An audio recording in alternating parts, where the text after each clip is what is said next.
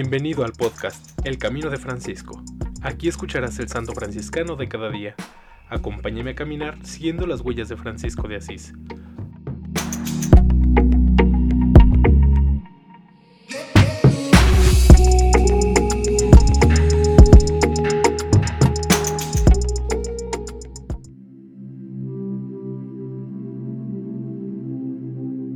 Octubre 19. San Pedro de Alcántara.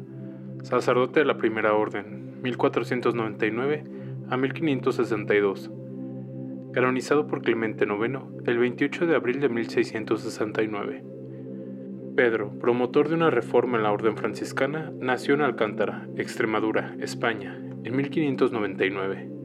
Estudió en la Universidad de Salamanca de 1513 a 1515 Luego ingresó en la Orden de los Hermanos Menores en los Majaretes.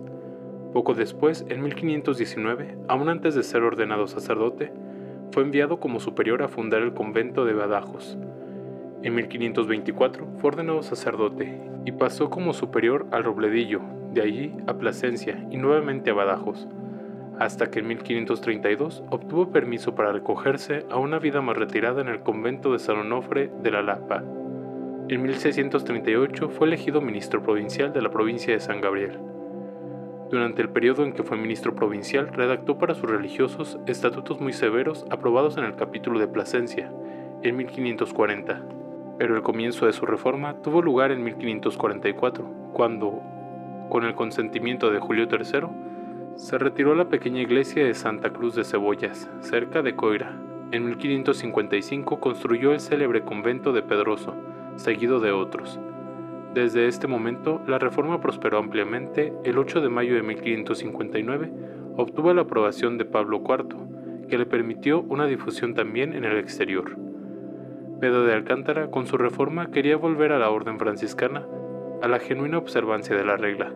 Mediante la suma pobreza, la rígida penitencia y un sublime espíritu de oración, alcanzó las más altas cumbres de la contemplación y pudo traer a numerosos franciscanos por aquel camino de reforma que se proponía hacer revivir en su siglo el franciscanismo de los primeros tiempos.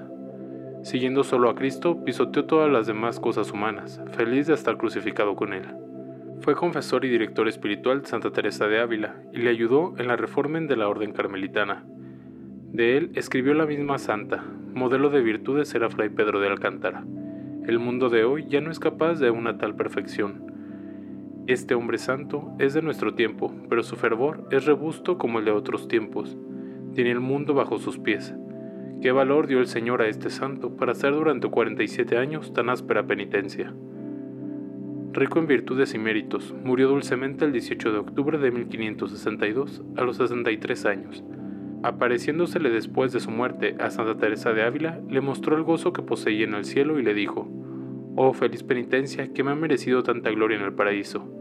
Santa Teresa de Ávila fue llamada Honra de España, pero ella compartió este honor con su contemporáneo y coterráneo San Pedro de Alcántara. En alabanza de Cristo y su siervo Francisco. Amén. San Pedro de Alcántara, ruega por nosotros.